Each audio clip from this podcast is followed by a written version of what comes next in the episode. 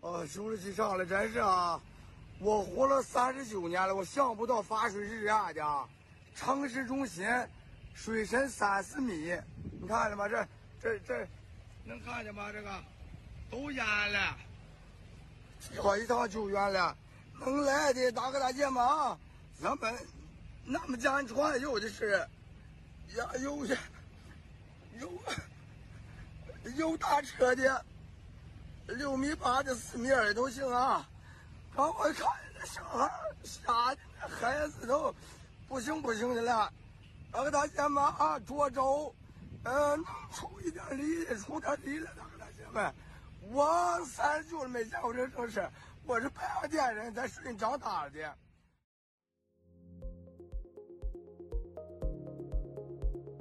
欢迎来到四零四档案馆，在这里。我们一起穿越中国数字高墙。这里是 CDT 周报。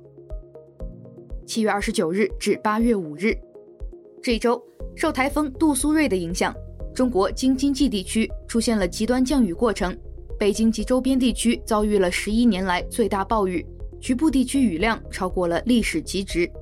为抵御此次暴雨洪水，海河流域启用了八个蓄滞洪区进行分洪，有超过百万民众因此转移。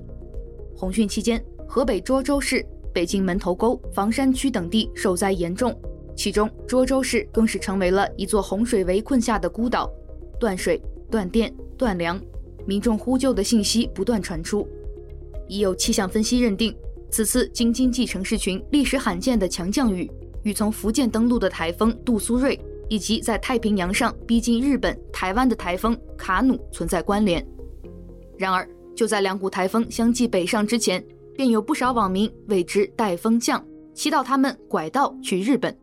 抖音平台更是将台风卡努或将转向日韩方向，卡努致日本冲绳县一人死亡等话题，人为推至热门榜首。但残酷的大自然并不会因人类的预期或官方的议程设置而有所改变。就在网民热议台风卡努重创日本时，同期京津冀洪灾已造成了至少二十人死亡。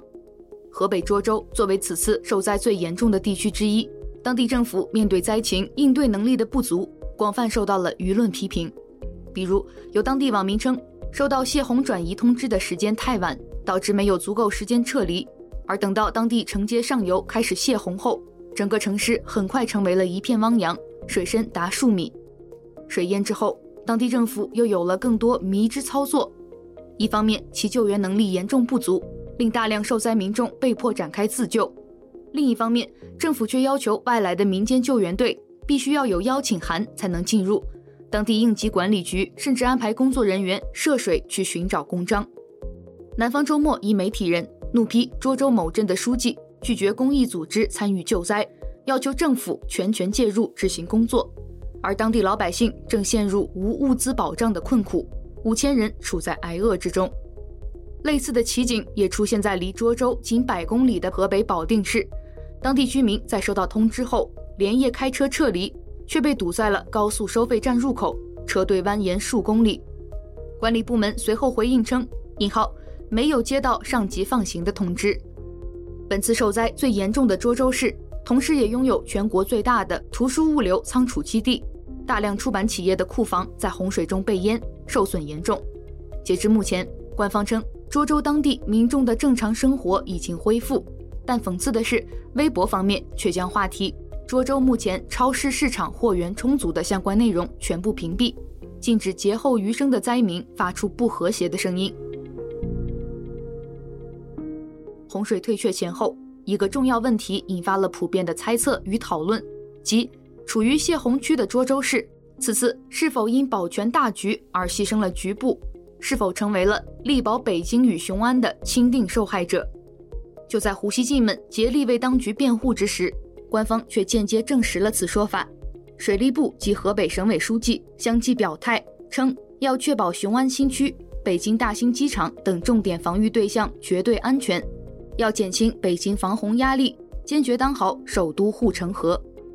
对于这类冷血的政治表态，有网友批评道：“都是人，没人生来就应该当护城河。”还有网友分享了一则冷知识，惨遭 B 站封号。他写道：“一个地方会不会被淹，和海拔没有关系。这句话显然是在恶意嘲讽此次未被泄洪的天然湖泊白洋淀区，其海拔远低于河北涿州，但它正是千年大计雄安新区的所在地。早在2019年，中科院院士、著名地理学家陆大道便详细论述过雄安新区选址所面临的诸多困难，其中提到：一号，雄安地处平原洼地的边坡，历史上洪涝灾害频发。未来必须按照极高的洪水标准进行设防。从后续雄安新区如火如荼的建设来看，习近平显然没有听取这样的逆耳忠言。反之，他还扮演了一个为治水指明方向的角色。就在七月中旬，水利部组织编写发行了《深入学习贯彻习近平关于治水的重要论述》。央视报道称，这是习近平亲自擘画、亲自部署、亲自推动治水事业。有网友调侃：“这位三过灾区而不入的当代大禹，的确治水成绩斐然。毕竟雄安新区最终毫发无损，而他只是把一个蓄洪区变成了城市，又把一个城市变成了蓄洪区而已。”本周，中国数字时代共搜集整理了二十五篇与二零二三年京津冀水灾相关的媒体报道、评论文章以及现场视频。一周见读。中国数字时代本周推荐媒体《中国民主季刊》，这是中国民主转型研究所创办的一份有关中国民主的学术性期刊，旨在为中文读者，主要是中国大陆读者，提供关于中国和世界的新观点、新知识，特别是关于中国政治、民主和民主转型的新观点和新知识。其编辑运营团队包括前北大教师、政治学者王天成。前中国政法大学教师滕彪，前北京大学研究生、研究所运营总监杨子立等人。本期报告会，我们关注：一、中国经济的崛起、衰退和未来；二、CSIC 中国的政治作战策略；三、维权网七月中国新增四十二名良心犯。请见 CDT 报告会，许成刚。唯一能使人类社会变得越来越好的途径，就是和平演变。一周关注。本周有网友注意到，有至少五十个与 ChatGPT 有关的人工智能应用，在苹果中国区的应用商店被集中下架，其中包括知名的 AI 应用 OpenCat 以及沉浸式翻译。根据电报读者冷傲绅士提供的苹果官方邮件截图，沉浸式翻译遭国区下架的原因是其中包含的内容在中国是非法的。这款应用程序与 ChatGPT 相关联，而 ChatGPT 没有在中国运营的必要许可。网友兰溪分析，这可能是苹果应中国政府合规要求进行了批量操作。请见历此存照，大量 AI 应用从中国区应用商店下架。苹果根据中方命令，七月二十八日，国务院办公厅发布了关于征集阻碍民营经济发展壮大问题线索的公告。公告称，为推动解决民营经济发展壮大面临的困难和问题，根据有关工作部署，国务院互联网加督查平台从即日起面向社会征集十个方面的问题线索和意见建议。在知乎上，有用户据此发布了提问：对国务院公开征集阻碍民营经济发展的问题线索，查实将严肃处理一事，各位怎么看？而这个问题在发布几天后即被平台删除，变成了没有知识存在的荒原。在中国数字时代已经备份的相关回答中，不少网友并不看好此次国务院的线索征集行动，甚至对此进行嘲讽，认为这是引蛇出洞。知乎网友皮蛋超人说。四九年后，没走的民族资本家吃了定心丸，转眼就三反五反，最后喜迎公私合营。五六年后，百花齐放，百家争鸣，知无不言，言无不尽，接着就是阳谋，引蛇出洞，反右了。多少人扫了大街，开始了改造。有些话听听就得了，粉红会信，正常脑子的人可不会信。网友路痴蛋挞评论道。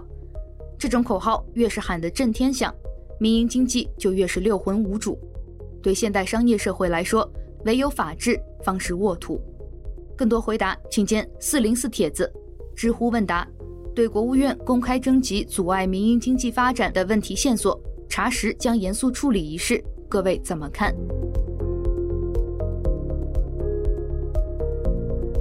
二零二三年五月，一则新的乳包梗在网络上出现，网友使用三个连在一起的 emoji 表情，上下上三个箭头来暗指中国最高领导人习近平，由此引发众人围观调侃。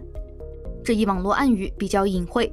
因为“习近平”三字在汉语拼音中的声调为二声、四声、二声，而三个箭头 emoji 的指向则正好与“习近平”三个字的声调变化一致。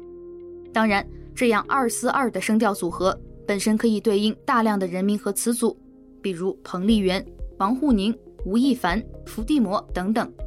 但这种相当抽象的代指，并不影响网民在审查环境下不约而同地将这三个箭头联想到习近平。近日，上下上这三个箭头再度以地狱笑话的形式出现在了墙内的社交平台上。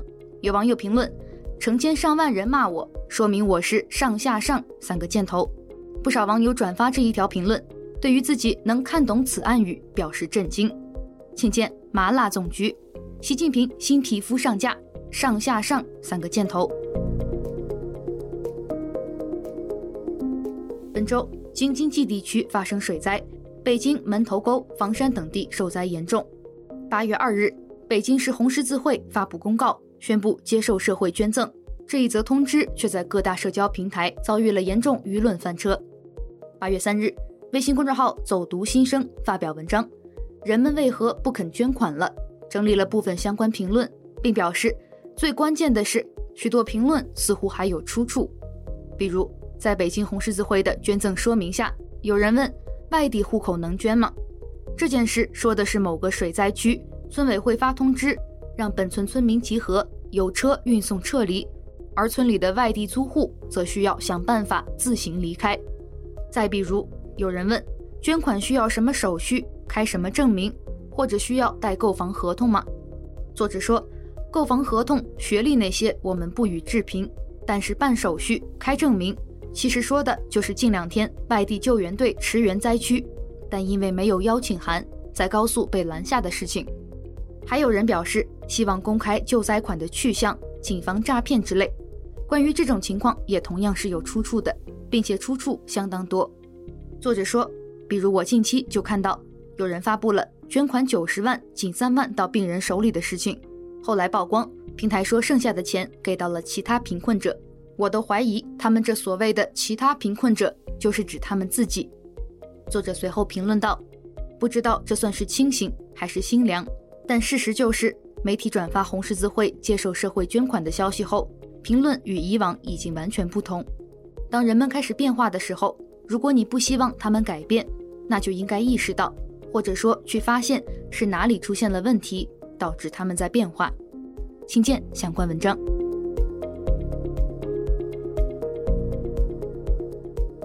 周惊奇。八月二日，关于黑龙江佳木斯一小区要建方舱医院的一条信息冲上热搜。当地居民发现自己的居民区竟然在公示准备花四千两百万来修一个全新的方舱医院。当地工作人员回复记者时说：“这是疫情期间向上申请的项目，上面已经批准了，不修不行。”本周，一篇来自媒体第一财经发布的报道。全国多地仍在为方舱医院招标，部分中标公司成立不到一年，引发网络关注。第一财经记者查询相关信息，发现方舱医院的建设并非仅有佳木斯在进行，哈尔滨也有相关项目正在进行。根据哈尔滨公共资源交易网站的信息显示，哈尔滨市方舱医院三期项目总用地面积近两万平方米，建筑地上三层，主要建设内容为。设置一千床规模的方舱及附属用房，项目建设资金来自专项债券和地方财政自筹，出资比例为专项债券一点三亿元，地方财政自筹五千万元。而这个方舱医院项目至少在今年七月份仍在正常进行。据公开信息显示，河南先领医疗器械有限公司以四百九十六万元中标了一项设备采购，其中包含无创伤呼吸机二十台。有创伤呼吸机三十八台，多参数监护仪二十一台，而值得注意的是，这家中标公司河南先领医疗器械有限公司于今年三月二十三日才刚刚成立，至今不到半年，注册地在河南信阳。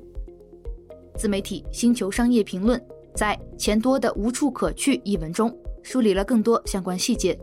作者杨乃悟写道：“可能有关部门遇到了和佳木斯一样的难题，这些钱已经到了不花不行的时刻，乃悟能理解。”但中标这些工程项目的公司做事情也太敷衍了。河南先领公司的老板是辽宁营口人刘英慧，作为一名七零后，刘老板第一次下海就精准切入了医疗器械领域，短时间内就获得政府订单，乃悟很佩服。哈尔滨采购招标专家组还推荐了两家企业，一家叫做哈尔滨繁育，一家叫做哈尔滨佳宁，而这两家公司在工商资料登记里。用的却是同一个手机号，这是招投标领域一个很基础的常识吧？大家不能搞一群有控股管理关系的套娃来围标，就算不是搞这些，也起码避避嫌吧。带着这样的疑问，作者乃悟反复拨打这个电话号码，但对面就是不接。请见相关文章。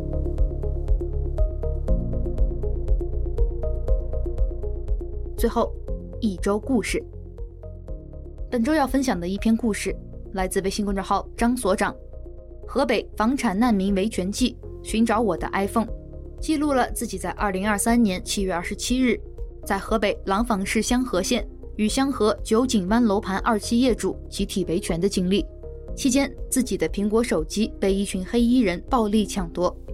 文章写道：去香河县政府要说法的号召，提前一周就在多个业主群里流传。响应号召的业主们都接到了户口属地派出所以及安平镇派出所的电话。此时，他们想通过维稳手段解决提出问题的人。一个午后，一个陌生手机号接连拨打我的手机，说：“你好，我是你户口属地派出所的，周四要去上访是吗？”我说：“是的，有什么问题？”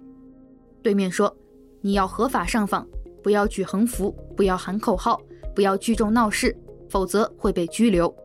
我说：“你们警察能否跟领导反馈，让开发商把业主的钱退了？”对方说：“这个我们不管，你别闹事就行。”维权当天，香河县早已获知业主们的行动，提前在现场做了周密安排和部署。当天天气燥热，上午九点三十分，我赶到香河县信访中心门口时，现场近两百人聚集，马路边以及马路对面都停放着警车。数十名黑衣人在分发矿泉水，他们分散在人群四周，将人群包围。有黑衣人拿手机拍摄视频，时刻关注着人群动向以及人群里的活跃分子。安平镇书记赵连成走在业主中间，正在劝说业主们选出代表到县信访中心办公室商谈，但业主们七嘴八舌，说再也不相信镇政府的承诺。赵书记看无法说服业主，无奈转身离开。我举起手机拍了一张照片，他警觉地问：“你是谁？你要干什么？”我说：“我是九井湾的受害者。”陪同赵书记的男子说：“赵书记也是受害者。”我说：“为什么书记也是受害者呢？”他面露尴尬，随即视线转向了别处。关于自己的手机被黑衣人抢夺一事，作者是这样描述的：“当时我正走出人群。”转身去十米远的超市买水，黑衣人先是大声呵斥阻止，随后冲上来五六个人，他们扭按住我的胳膊，用手卡住我的脖颈，我呈低头认罪的模样。他们抢夺走了我拿在手里的手机，有个皮肤白嫩，一看就是好吃不爱运动的胖子，还有个皮肤黝黑、戴眼镜，看起来很猥琐的瘦子冲到最前面。他们身穿黑色 T 恤，狠瞪着双眼，大声地呵斥。面部因为发怒而显得狰狞，就像一群饿狼看到了猎物，猛地窜上来。我只能束手就擒。我的每一次反抗，都会让他们更用力的推搡，更有力的摁压，更大声的呵斥。什么情况？我没有任何不当行为，只是去买水，却被暴力对待。我问：我怎么了？只是去买水，不能买水。你他妈老实点！他们推搡得更用力。我眼镜突然掉在了地上，世界一片迷茫，就跟我当时的大脑一样。我赶快捡起眼镜戴好，说：“那你们抢我手机干嘛？他们一边扭着我的胳膊，按压着我，一边恶狠狠地说：“少废话，先替你拿着。”那你们什么时候把手机给我？他们说：“等你走的时候问我们要。”你们是谁？我去哪里找你们？你找我们就行。警察还能要你的手机？哦，你们是警察。文章最后，在多方打听下，作者终于赶到了离维权现场十二公里的安平镇派出所，拿回自己的手机。期间被警察要求解锁手机。将当日现场拍摄的照片和录音全部删除。请见文章：河北房产难民维权记，寻找我的 iPhone。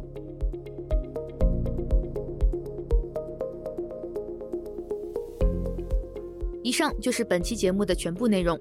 如果大家希望了解本期节目中提到的相关新闻事件或文章，欢迎点击文字简介中的链接，在中国数字时代网站阅读更多内容。中国数字时代 CDT。致力于记录和传播中文互联网上被审查的信息，以及人们与审查对抗的努力。欢迎大家通过电报 Telegram 平台向我们投稿，投稿地址请见本期节目的文字简介。阅读更多内容，请访问我们的网站 cdt.dot.media。